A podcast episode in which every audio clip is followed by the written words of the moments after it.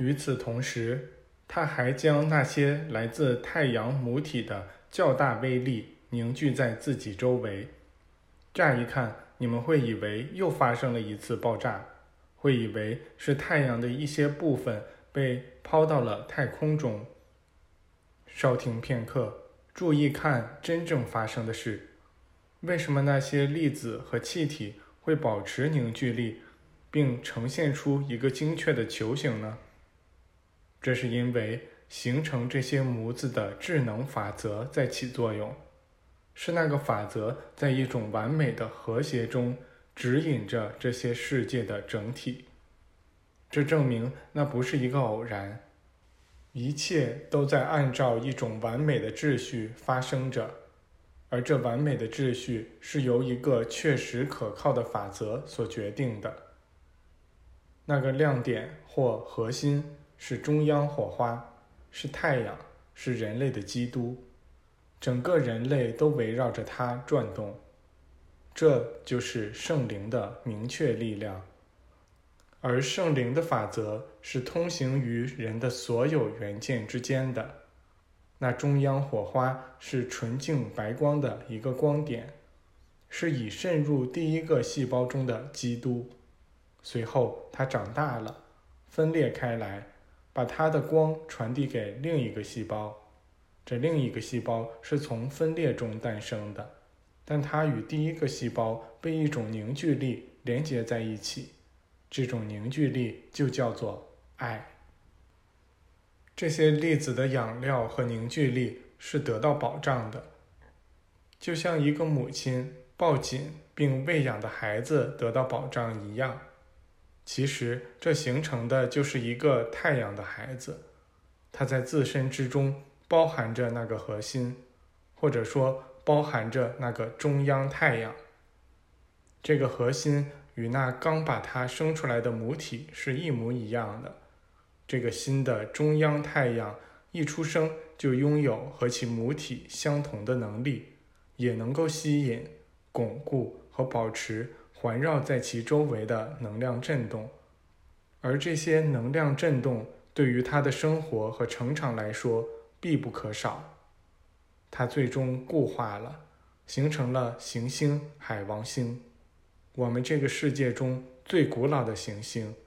也是占据着最远那条轨道的行星。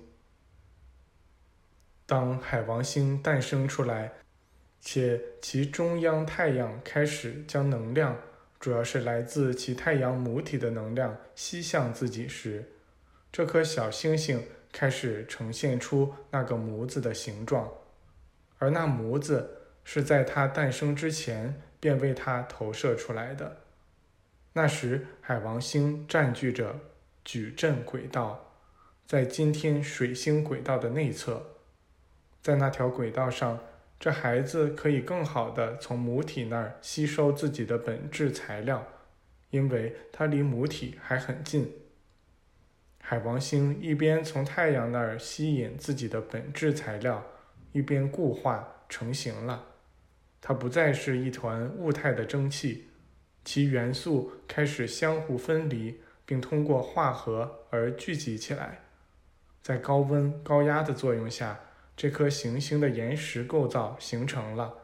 随着膏状材料的硬化，其表面冷却下来，形成了一个硬壳。这个硬壳变得越来越沉重和紧密，这既是由于它的冷却。也是由于不同粒子间的同化吸收。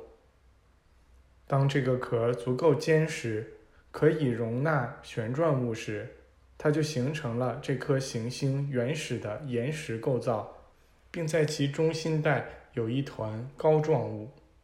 随后，由于某些气体与蒸汽的化合，水出现了。只有在这时，这团星云才称得上是行星。它显现出来了，并朝着能支持生命的状态进化。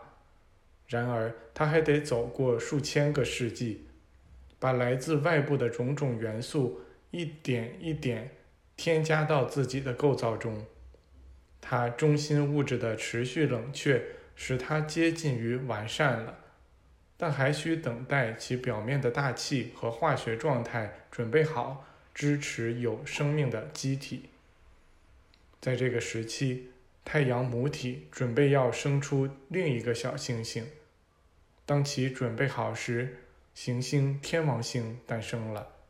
这次分娩所用的多余力量，把海王星抛到了矩阵轨道之外，迫使它在今天水星的轨道上运行。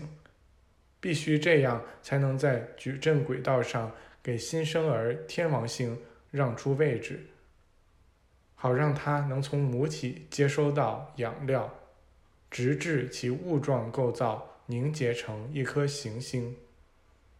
现在开始了一段很长的平静时期，海王星这个头生子长大了，接近了可以支持生命的状态。的确。阿米巴形态出现在它那笼罩着云雾的微咸的内部海洋中。